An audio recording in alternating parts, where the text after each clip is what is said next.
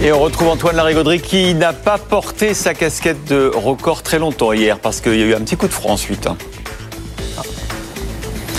Oui, 7702 points. Hier en séance, on a fait un nouveau record absolu, mais c'est vrai que cette fois, euh, après, on a temporisé, on a soufflé, et c'est plutôt une bonne chose. Hein. Après 5 séances de hausse consécutives, et encore, c'est pas bien méchant, hein, moins 0,27%.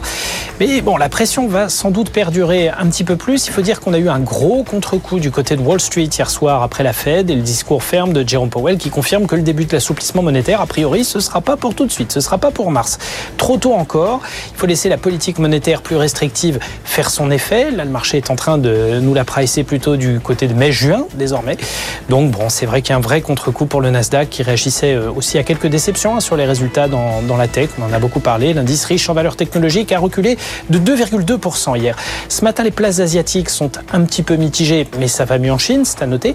Et au milieu de tout ça, bah, l'Europe devrait plutôt bien s'en tirer. On attend qu'une légère baisse pour l'instant à Paris, du moins 0,15%, quelque chose comme ça.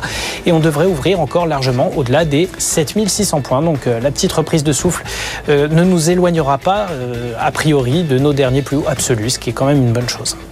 En revanche, il faut faire attention parce que c'est encore une journée à indice macro à surveiller de près. Hein. Oui, indice macro et puis euh, également résultats d'entreprise, il y en a vraiment dans tous les sens.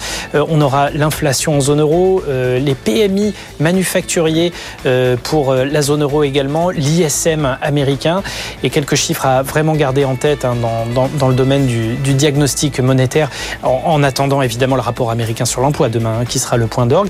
Et puis, vous l'avez dit, énormément de, résultats d'entreprise et notamment le secteur bancaire français qui va commencer à publier, sera BNP Paribas ce matin. on attend également d'autres ténors du CAC 40 qui doivent publier comme Dassault Systèmes, Sanofi.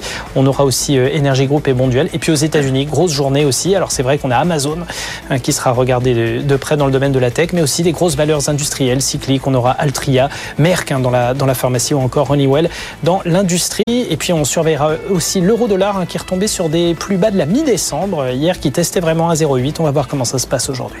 Merci Antoine.